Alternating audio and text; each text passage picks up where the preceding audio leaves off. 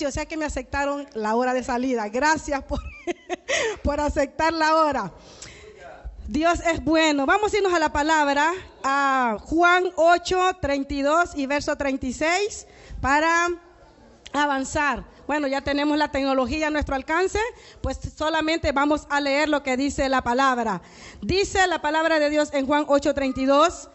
¿Qué dice? Ustedes me van a leer este, solamente ustedes y ustedes se van a quedar calladitos. Vamos a ver aquí a la cuenta de tres. Uno, dos y tres.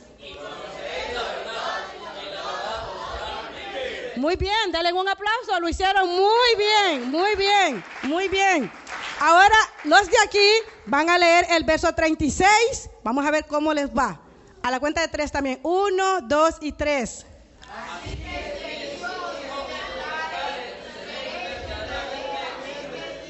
Libres, amén. Gracias. Denle ustedes ahora un aplauso a ellos. Lo hicieron muy bien. Dice la palabra en Juan 8:32, lo que acabamos de leer que conoceremos la verdad y la verdad os hará libres. Y el verso 36 dice que si el Hijo os libertare, seremos... No, no, no, no. Hay una palabra. Me gusta lo que afirma el verso 36, porque el verso 32 dice que conoceremos la verdad y la verdad nos hará libre. Pero el verso 36 dice, si el Hijo os libertare, seremos qué? verdaderamente libres. ¿Cuántos habremos aquí en la casa de Dios verdaderamente libres? Qué bueno por aquello. Vamos a, a, introducirnos en la palabra para examinarnos y darnos cuenta si verdaderamente somos libres. Así que el tema de hoy se llama verdaderamente libres. Se me fue mi, mi técnica. El tema de hoy, verdaderamente libres. Dice la palabra que conoceremos la verdad. ¿Dónde está la verdad? En Jesús. ¿Y dónde está Jesús? ¿A dónde? Mm, en el cielo está el suyo, el mío está en mi corazón. La palabra dice que el Espíritu de Dios tiene que estar dentro de nosotros. Si está en el cielo, pues qué lástima que no lo puede tener en su corazón. Pero la palabra de Dios nos enseña que conoceremos la verdad. La verdad está aquí. Jesús le dijo a sus discípulos, yo soy el camino, la verdad y la vida. Y nadie va al Padre si no es por su Hijo. Así que la única verdad la vamos a encontrar aquí. Todo aquel que escudriña la palabra encontrará que la verdad está en este libro, el manual de manuales. Ahora, vamos a, entrar, ¿cómo voy a conocer esa verdad? ¿Cómo voy a conocer esa verdad? Vamos a irnos a la palabra. Lucas 1, 1 al 4, mire lo que dice la palabra. Dice, puesto que ya muchos han tratado de poner en orden, póngale atención a la palabra, poner en orden la historia de las cosas que entre nosotros han sido ciertísimas. han sido ciertísimas. Me gusta la, la cómo desglosa Lucas esa palabra. El apóstol Lucas, ¿verdad? Hablo del apóstol Lucas tal como nos los enseñaron los que desde el principio lo vieron con sus ojos y fueron ministros de la palabra. Me ha parecido también a mí, escribe el escritor de este libro, después de haber que... Investigado. Miren, pónganle atención porque yo quiero que hoy salgamos verdaderamente libres de esta casa. Dice, de haber investigado con diligencia, o sea, con mucho cuidado, todas las cosas desde su origen. Escribírtelas en orden. Oh excelentísimo Teófilo, oh excelentísima iglesia, para que conozcáis bien el qué. La verdad de las cosas en las cuales ha sido instruido. Mire, si usted puede en casa leer bien exactamente lo que Lucas le escribió a la iglesia, Habla del origen de la historia, desde las cosas, desde el principio y las cosas que verdaderamente, dice, nos han enseñado. Muchos de nosotros venimos de diferentes iglesias. Lastimosamente no todos nacemos en la misma iglesia, ¿verdad? Uno pues luteranos, bautistas, pentecostés, ay Dios mío, todo de la iglesia evangélica, todos los derivados de la iglesia evangélica. Y unos vienen, unos vienen que así nos enseñan lastimosamente. Por eso quiero que, que hoy verdaderamente conozcamos cómo somos libres. Porque dice, para que conozcan bien la verdad de las cosas en las cuales nos han instruido. Y muchos de nosotros venimos, algunos nacimos en la iglesia, crecimos ahí, pero venimos muchas veces mal instruidos, no por el que predica, no por los que el pastor, sino porque nuestra forma de pensar equivocada acerca de ser libres. Entonces, cuando uno se convierte al Señor, lo primero que le enseñan es lo exterior, pero pocas veces nos enseñan cómo ser libres internamente. Entonces nos enseñan y, vamos, no puede ir al, estadio porque es pecado, eso es del diablo. Entonces la gente, ay, no puedo. Ahora, eh, no puede usar pantalón porque eso es del diablo. Ay, no, no, no. Ahora, tantas cosas que empiezan a enseñarnos personas que asisten a una congregación sin conocer la verdad. Cuando viene Cristo y nos dice la verdad, vas a conocer la verdad y esa verdad te hará libre. Qué hermoso es ser libres a través de la verdad. Pero no basta Juan, su discípulo amado, quien fue que escribió, este libro de Juan, no basta con decir que la verdad nos iba a hacer libres, sino que también el Hijo dice, si el Hijo os libertare, seréis verdaderamente libres. Y esas palabras las dijo Cristo Jesús. Porque si estudiamos Juan 8, las letras en rojo, es Cristo hablando a través del Espíritu para nosotros. Y escudriñando y viendo de todas las ataduras de las cuales nosotros venimos, porque nacemos con ataduras. ¿Cuántos creen que sí? Lo que estoy diciendo es que bueno, porque estamos hablando de la verdad. Y el evangelista, el predicador o el apóstol Lucas aquí escribe y dice, yo quiero que ustedes aprendan desde el principio, desde el origen, porque lo he investigado con diligencia acerca de las cosas que les han enseñado. Y yo quiero, dice, que ustedes conozcan la verdad. Entonces, para conocer esa verdad, déjenme ir al origen. ¿Cómo es que nosotros nacemos atados? ¿Dónde, dónde comienza nuestra historia? En el Edén. Ahí, ahí comienza la historia, no de lo que Jesús escribió acerca de nosotros. Ahí empieza la historia de la herencia ancestral, nuestros antiguos padres. Ahí, ahí comenzamos exactamente con las ataduras con las que nacemos. Dice la Biblia, no nos vamos a ir porque vamos a estudiar toda la palabra entonces, en Génesis los que ya conocemos la historia de Adán y Eva y los que no, acérquesele a un cristiano para que le cuente la historia de Adán y Eva. Dice la Biblia que Dios hizo al hombre y lo puso en el huerto del Edén y le dijo, todo esto, Adán, todo esto es tuyo, tú eres el dueño de todo esto. Tú juzgarás, le dice a los animales, tú estarás, enseñorearás sobre todos ellos, te doy toda la autoridad. Pero le dijo, ese árbol que está ahí ese no lo vayas a tocar, ese no, ese árbol no. Todo, todo, todo va a ser tuyo. Ahí se encontraba en el Edén quién? No, no, estoy hablando de Adán. ¿Quién se encontraba ahí? La serpiente. Eh, pero la serpiente no era Eva, ¿verdad? no era Eva. Dice, dice la Biblia que ahí se encontraba,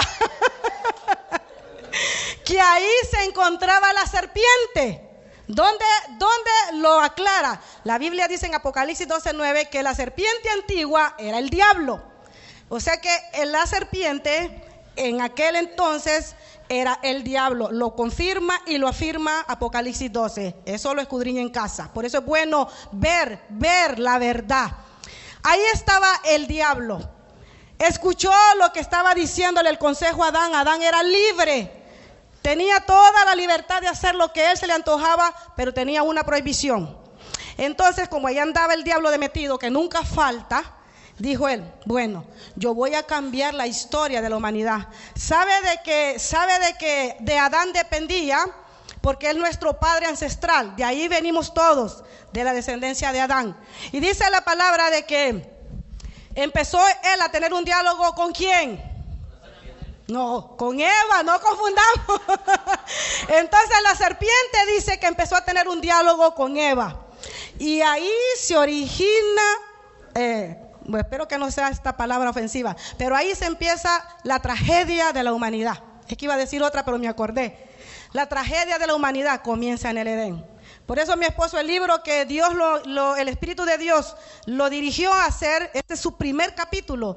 Todo comienza en el Edén ahí. Ahora vamos a ver qué fue lo que se originó en el Edén, que toda la humanidad abarcó esa tragedia en el Edén. Vamos a ver ahí, Melanie, la página que te di, donde hay una lista interminable de las ataduras con las que nosotros nacemos. Miren, dice, resultados del pecado que se manifiestan desde el nacimiento. Vamos a ver si estamos de acuerdo. Originado por Adán y Eva, los dos culpables. Todo inicia en el Edén. Entre paréntesis, miren una palabra que dice genética. Resultados del pecado. El primero, ¿cuál fue la primera manifestación? Desobediencia. Porque dice que desobedecieron a lo que Dios le dijo. ¿Cuántos de nosotros hemos desobedecido? dice la Biblia, ¿verdad? Me llama la atención que dice que dejar a los niños ir porque de ellos es el cielo y en ellos no hay pecado. Pero la naturaleza de donde nosotros descendemos, dígale a los niños usted, deje ahí, lo deja o lo hace. Producto de la desobediencia. Dígale a un niño una cosa y, y, sí, bájese de ahí. No, como que no le dijo, como que le dijo, eh, súbase, como que le dijo, súbase. Por naturaleza, oiga, un niño, no hay pecado en un niño, pero la naturaleza adámica abarca, porque en ellos no hay malicia. Ahora, en nosotros sí hay malicia. Entonces, cuando nosotros desobedecemos, ya lo hacemos con maldad. Porque ya hay en nosotros un conocimiento de lo que es la desobediencia. Ahora, la desobediencia trajo qué? Miedo. ¿Qué le dijo Adán al Señor? Es que oí que andabas por ahí, le dijo, y tuve miedo y por eso me escondí. Ahora, mi pregunta es que todo eso desciende de Adán y Eva. Pero dice la palabra que Cristo nos hará libres a través de la verdad. Ahora, ese miedo produce inseguridad, duda, intimidación y mentira. Porque muchas veces dice, por miedo mentí. ¿Cuántos han dicho esa palabra? Es que tuve miedo y por eso mentí. Entonces el miedo produce la inseguridad, la duda, la intimidación y la mentira. Y ese miedo todavía abarca a los hijos de Dios, los que conocemos la verdad que nos ha hecho libres. ¿Por qué no voy a la iglesia? Es que ahí está el virus la, humanidad se maneja con un miedo a ese virus. La humanidad está aterrada, atemorizada y muchas iglesias han cerrado y mucho pueblo de Dios se ha retirado por. Pero la verdad lo hizo libre. ¿Cuál verdad? No sé.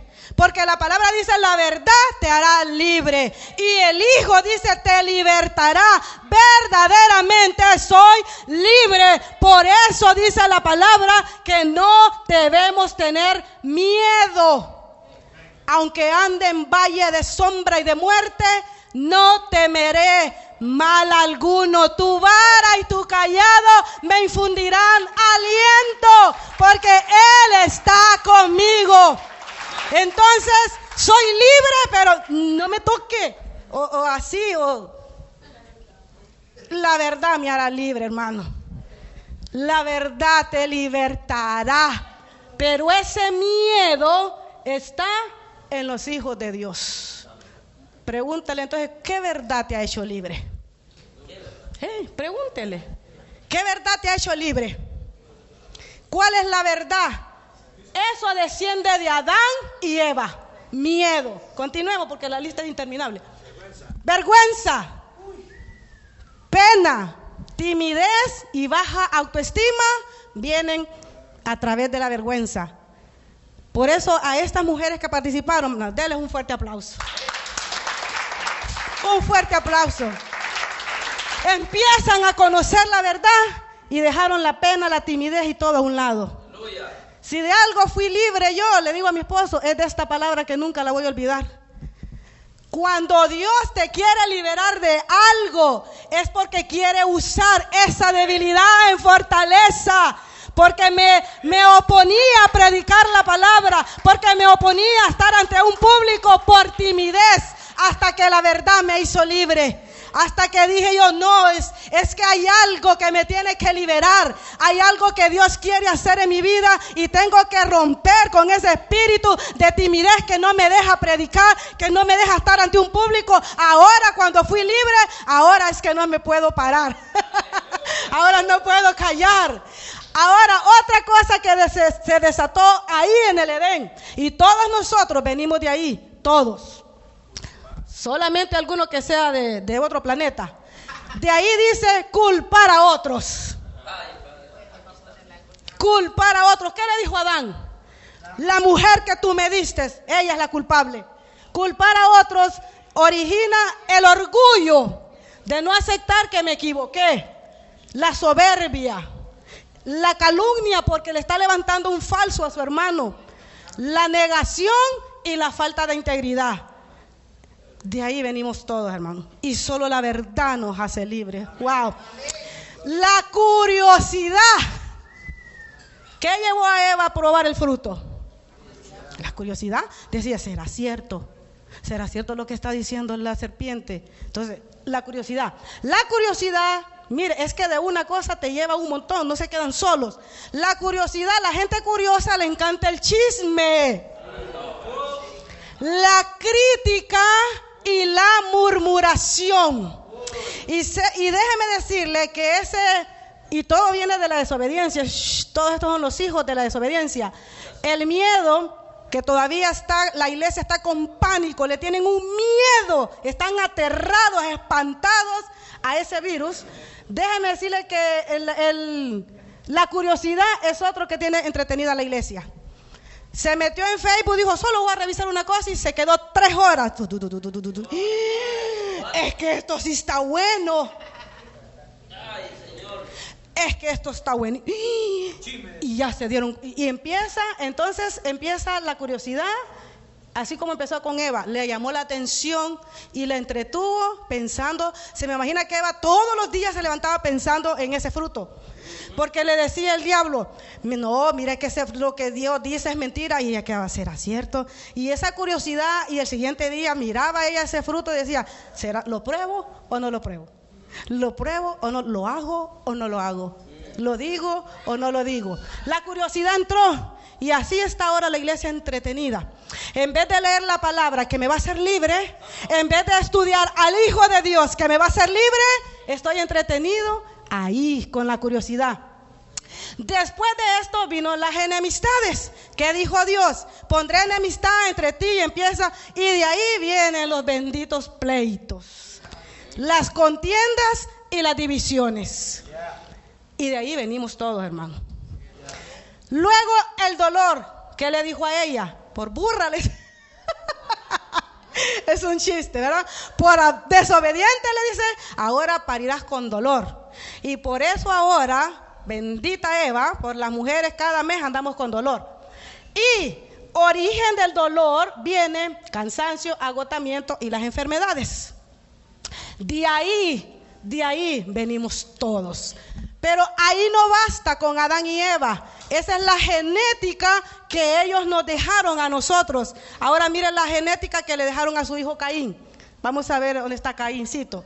Caín, allá está, el hijo porque el otro pues murió. Caín ya es congénito, ya no es tanto la genética. Mire, la genética es lo que me heredó a mí mi mamá y mi papá. Esa es la genética. Lo congénito es lo que yo ya traigo de remate. Venimos nosotros heredando otras cosas nuevas para nuestros hijos. O sea, a mí me heredó mi mamá y mi papá y vengo yo con los nuevos míos y se lo heredo a los míos.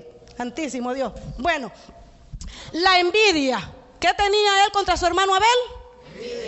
Aquí no hay nadie, ¿verdad?, que tenga envidia. Dios, Dios los hizo libres. La envidia produce, la envidia produce qué? Frustración porque el otro hace mejores cosas que yo. Y esa frustración te lleva al fracaso, etcétera, etcétera, etcétera. Luego la traición, ¿qué le dijo él? Vamos al campo. Ya iba con la intención de traicionarlo.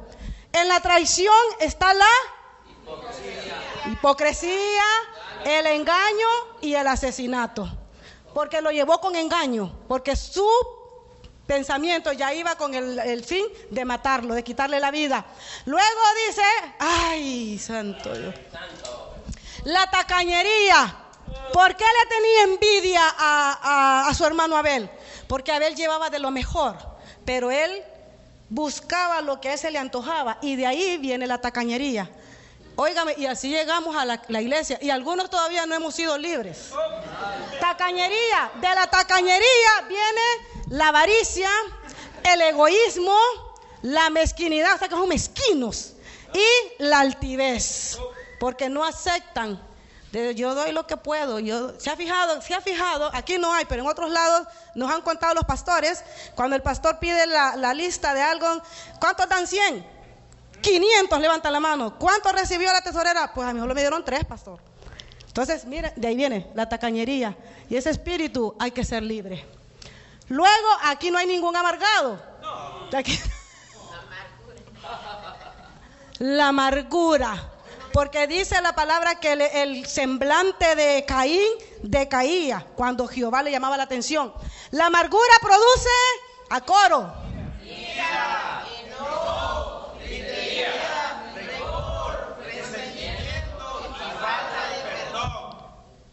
Voltea a ver a su hermano, así, así disimuladamente. Sí, con la oreja, así, mire hermano, con la oreja, voltealo a ver.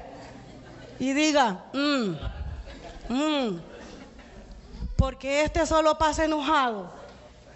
Porque este no habla sino grita. Mm, mm. Habrá amargura ahí. Eh, eh, y eso es lo congénito, y eso es propio de nosotros. Y termina en fornicación. Porque dice la palabra que se fue él a buscar mujer a otro pueblo, mujeres paganas, y la fornicación viene por... Porque, ay, ¿cómo le diría aquí? Espérese que se lo explique a mi esposo. qué? La fornicación. ¿Cómo? Los deseos internos de la carne. Muchos de los que estamos aquí no nos casamos primero. ¿Qué hicimos? Primero, fornicamos. Por eso nadie, nadie es digno de tirarle la piedra a alguien que todavía no se ha casado. Como Eva, Como Eva. Nadie puede decir, uy, ya viste, están, no se casan. ¿Y usted? ¿No se acuerda usted que así empezamos? Primero nos fuimos Dice un chiste, primero nos comimos la torta y después se mira. Por eso nadie, nadie puede señalar a alguien. Deje que Cristo lo haga libre. Deje que sea el Espíritu de Dios que llegue a esa persona y diga en su corazón, ok, si la fornicación es un deseo interno, entonces yo me voy a casar, como lo va a hacer mi hermano Iván con Erika, que ya anunciaron su compromiso con el pastor. Miren, me decía mi esposo, me siento, me siento orgulloso de una manera sana con esta pareja. Acaban de venir a la iglesia, empezaron a recibir unos estudios y dijeron, pastor, entonces no podemos estar así. No, hay que casarse. Bueno, vamos a casar y ellos se van a casar. Denle un fuerte aplauso al Señor por la misericordia. Y también hay otras parejas en planes de boda, porque Dios es fiel. Y la lista se extiende. El 5 o 6 de octubre hay otra pareja que se casar. Bueno, denle un fuerte aplauso a la próxima pareja que también se va a casar. Eso solamente lo hace la verdad que nos hace libre. Y la lista se extiende. Y no terminamos. Adulterio, lujuria, lascivia, herejía, idolatría, hechicería, brujería, borracheras, ladrones, estafadores, todo, todo, todo lo que se originó en el Edén. Ahora hay una buena noticia. La palabra dice que para esto apareció el Hijo de Dios para deshacer las obras del diablo que tenía contra los hijos de Dios. Por eso Cristo merece gloria, Cristo merece honra y a Él, a Él, solamente a Él es digno de alabanza. Dice la palabra, para eso envió Dios a su Hijo, para venir a deshacer, dice, todas esas obras de la carne, todo aquello que venía a nosotros, que nos tenían atados. Ahora, mi pregunta es si todavía continuamos siendo hijos de Dios con esa lista. Ese es el asunto. Que dice la palabra que la verdad nos libertará, pero cuando yo volteo a ver a mi hermano que tengo algo contra él, no tengo la libertad de levantar mis manos, no tengo la libertad de aplaudir, no tengo la libertad porque el hermano que estoy viendo me quita la paz. Aquí no hay, gracias a Dios que aquí no hay, pero en otros lugares sí los hay. Entonces, ¿cómo puede estar el pueblo de Dios?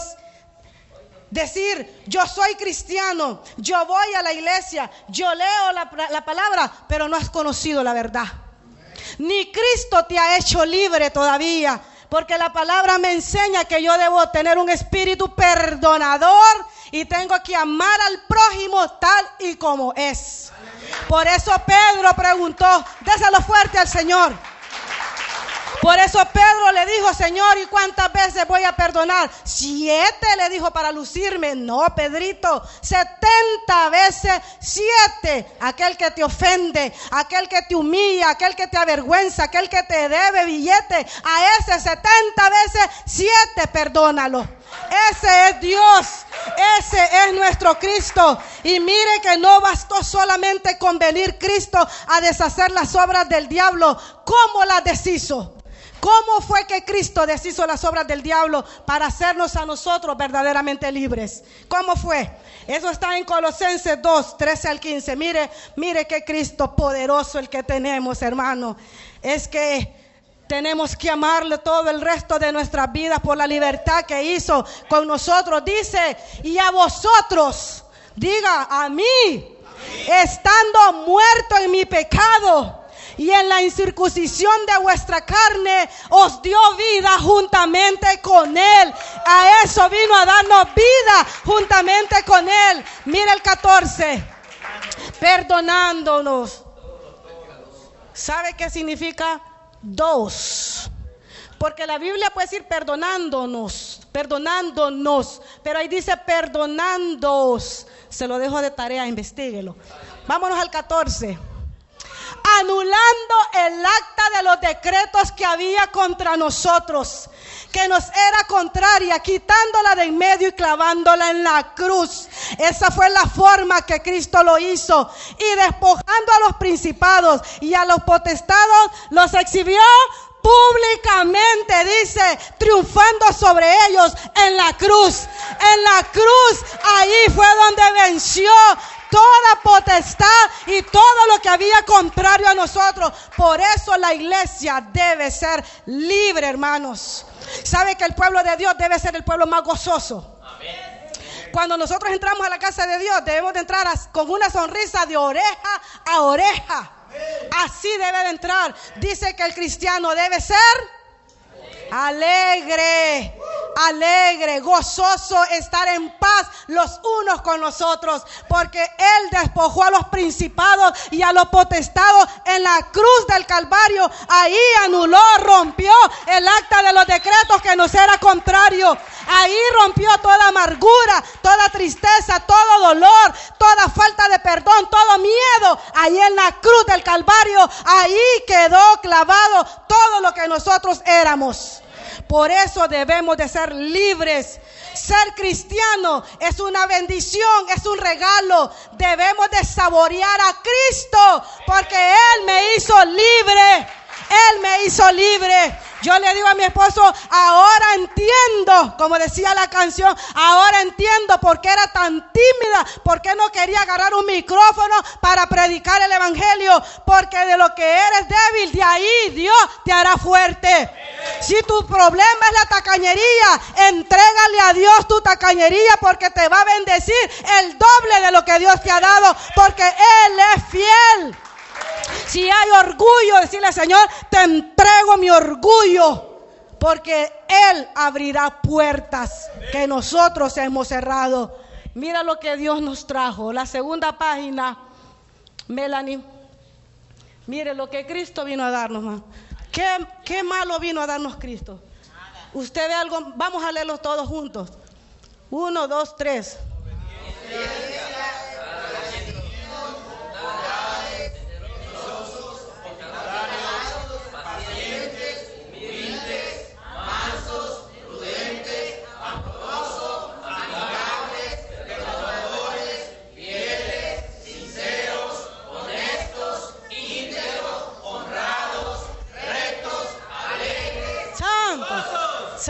Dios. Esto fue Cristo. Esto es lo que Cristo vino a darnos. No hay nada malo que Él te esté ofreciendo, iglesia. No hay nada. Es para vivir agradecidos con el eterno Dios que mandó a su único Hijo para que muriera por nosotros, por amor. ¿Qué de malo hay ahí? ¿Qué encuentra usted de malo ahí? Alguna cosa que esté mal ahí para corregirla. Eso es lo que Cristo vino a darnos. Eso es lo que Cristo vino a hacer por nosotros en la cruz del Calvario. Dele un fuerte aplauso a nuestro Señor. Por eso Pablo dijo, no puedo volver atrás. No puedo volver atrás. Romanos 7, 5 al 6, mire lo que dice. Porque mientras estábamos en el Espíritu, mientras estábamos en la carne. Por eso la iglesia no debe manejarse en la carne, porque en la carne voy a tener miedo, porque en la carne voy a tener amargura, porque en la carne voy a tener un montón de cosas.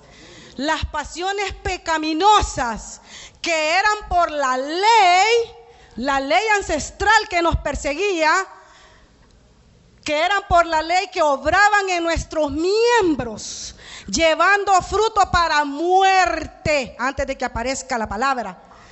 Llevando fruto para... ¿Qué, qué se tiene que aparecer ahí porque miren que lo estoy inventando? Se tiene que aparecer la palabra Melanie. Ahí está, para que miren que no la estoy inventando, ¿ok? Romanos 7:5 dice que nuestros frutos antes eran para muerte. Ahora vamos a ver el 6. Pero, diga conmigo, pero ahora estamos Estamos libres por la ley, por haber muerto para aquella en que estábamos sujetos, de modo que sirvamos bajo el régimen.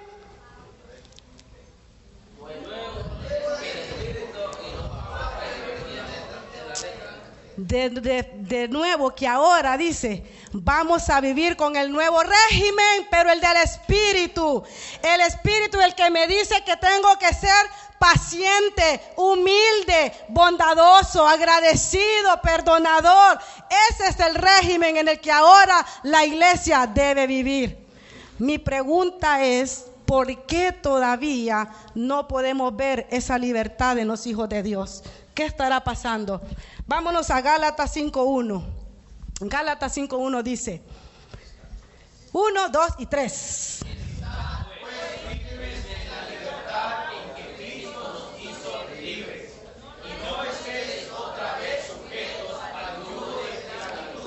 Ese es el problema. ¿Ves? Que la Biblia nos enseña. Estad pues firmes en la libertad. En la libertad en la que yo tengo gozo, yo tengo paz, yo tengo alegría. Con la que Cristo me hizo libre. Y no estemos otra vez sujetos al yugo de la esclavitud. Y es que lastimosamente hay gente que le gusta estar con el yugo. La Biblia dice que Cristo me hizo libre.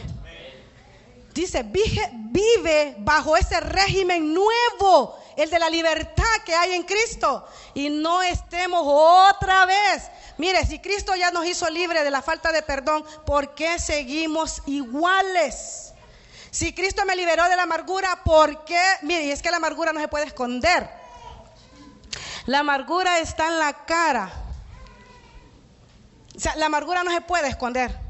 Podemos esconder un montón de cosas, pero la amargura no se puede esconder. El enojo, mira, la gente enojada con los ojos habla. Dice un dicho, si sus ojos fueran balas ya me hubiera matado. Porque con los ojos, con la mirada, dice, este está enojado. Viene enojado. Cuando uno mira entrar a la gente, dice, este viene bravo con la mujer. O este viene bravo. Es que se les echa de ver. Si es algo que no se puede esconder, es el rostro enojado y amargado. Lastimosamente. Pero la palabra dice que Cristo nos hizo libre. Ahora, ¿por qué no manifestamos entonces? ¿Qué pasa? Dígale a su lado, ¿qué pasa? ¿Qué, está pasando? ¿Qué pasa? Le voy a llevar a lo que pasa. Porque hoy, hoy diga, hoy diga usted, mire, mire, por un momentito cierre sus ojos, solo por un momentito, solo por un momentito, guarde silencio antes de que veamos qué necesitamos para ser verdaderamente libres. Solamente para terminar, antes de leer ese versículo que viene, que es el que necesitamos para ser libres. Diga en su corazón, así en silencio, silencio, que no se escuche su voz. Señor Jesús, yo hoy quiero ser verdaderamente libre. Esas ataduras que me persiguen, yo quiero romperlas el día de hoy a través de esta palabra que viene a continuación. Porque es la única forma, dice tu palabra, que podemos ser verdaderamente libres. Abra sus ojos y vamos a leer Segunda de Corintios 3. ¿Cuál es? ¿Cuál es?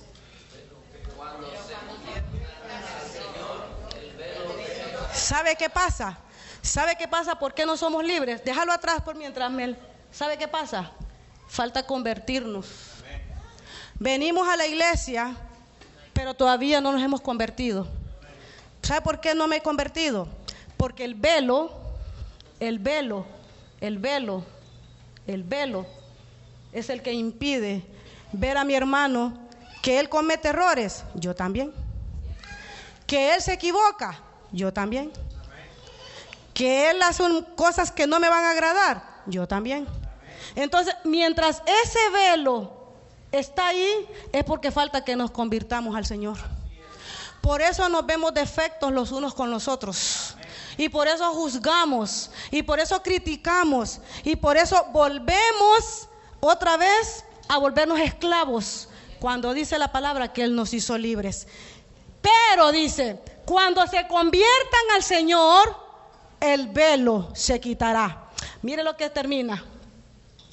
Porque el Señor es el Espíritu. Y donde está el Espíritu de Dios, ahí hay libertad. Ahí hay libertad, dice su palabra. Donde está el Espíritu de Dios, ahí hay libertad. ¿Libertad para Libertad para amarte, mi hermano, con todo y tus errores. Libertad para perdonarte con todo y tus errores. Libertad para ver en Cristo el rostro tuyo en Cristo Jesús. Esa es la libertad que da el Señor Dios Todopoderoso, dice, el Hijo os libertará. Si Cristo Jesús está en mi corazón, verdaderamente seré libre, seré libre. Entonces mi boca dejará de señalarte, entonces mi boca dejará de juzgarte y de criticarte, porque hay una verdad en mí que me ha hecho libre y esa es el Espíritu de Dios que debe de permanecer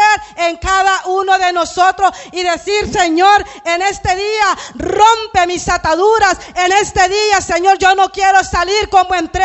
No quiero seguir arrastrando las cadenas del pasado que me atormenta. No quiero seguir arrastrando aquellos recuerdos que me tienen herida. Aquellos recuerdos que me tienen que no puedo ver la gloria de Dios. A eso tenemos que decir en esta mañana, rompe Espíritu Santo, Espíritu de Dios, rompe toda atadura, toda cadena, todo yugo que te ha perseguido desde la infancia. Es más, desde que estábamos en el vientre de nuestra madre, esos yugos nos han seguido, esas cadenas nos han tenido atados, pero Cristo Jesús te dice que verdaderamente hay una libertad, hay una libertad de la cual te está llamando en esta mañana para que rompas con el pasado, con aquello que te tiene atormentado. Gracias Jesús porque tú eres libre. Melanie, si me puedes poner el canto.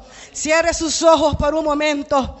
Cierre sus ojos por un momento y deje que el Espíritu de Dios lo haga libre en esta mañana. Gracias Jesús, porque solamente tu Espíritu Santo, solamente tú eres el que puede darme la libertad. Gracias Jesús. Gracias. Hemos escuchado tu palabra. Hemos escuchado tu palabra, Señor. Y tu palabra dice que me haré libre. Tu palabra dice que tú me harás libre a través de la verdad. Y la verdad está frente a ti en esta hora.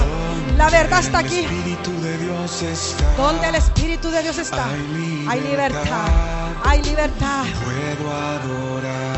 Solamente donde está tu Espíritu, Señor mis culpas y maldades fueron borradas en la, a la cruz, santo.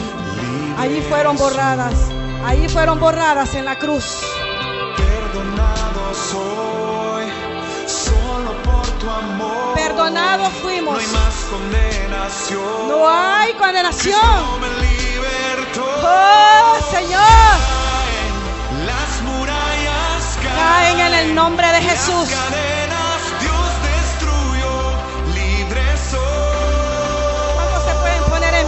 Esta hora?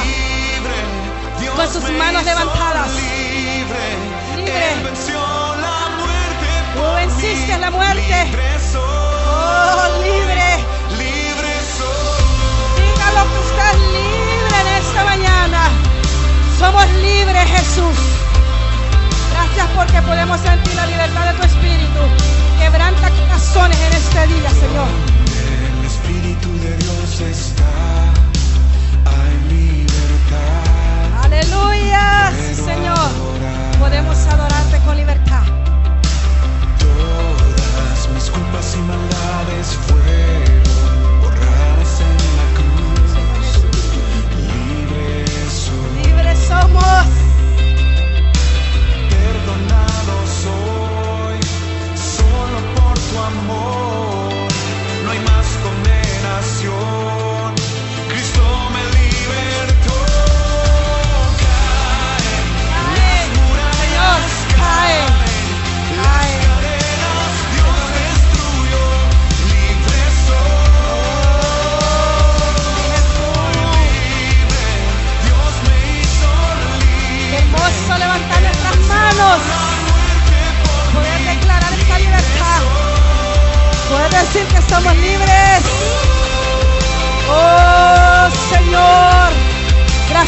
Esa libertad que solamente tú puedes dar. Gracias Jesús. Se rompen cadenas, no soy esclavo más. En Cristo soy libre, no hay más condenación. Señor, Se rompe, cadenas, se rompe. Así es. en Cristo soy Oh, libre, sí, Jesús.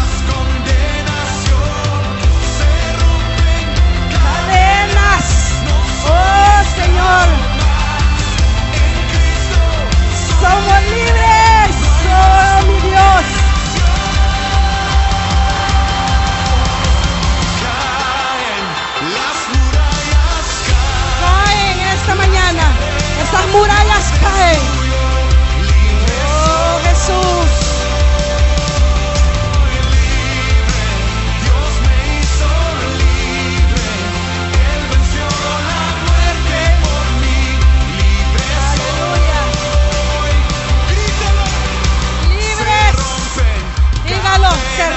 soy esclavo, porque yo no soy esclavo. En Cristo soy libre. Así es Jesús.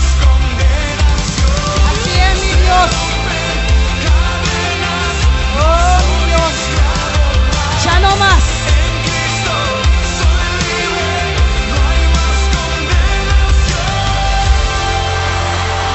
Libres. Libres dice tu palabra. A través de conocer la verdad y a través de Jesucristo, solamente Él te puede hacer libre. Aleluya. Quédese ahí de pie por un momento.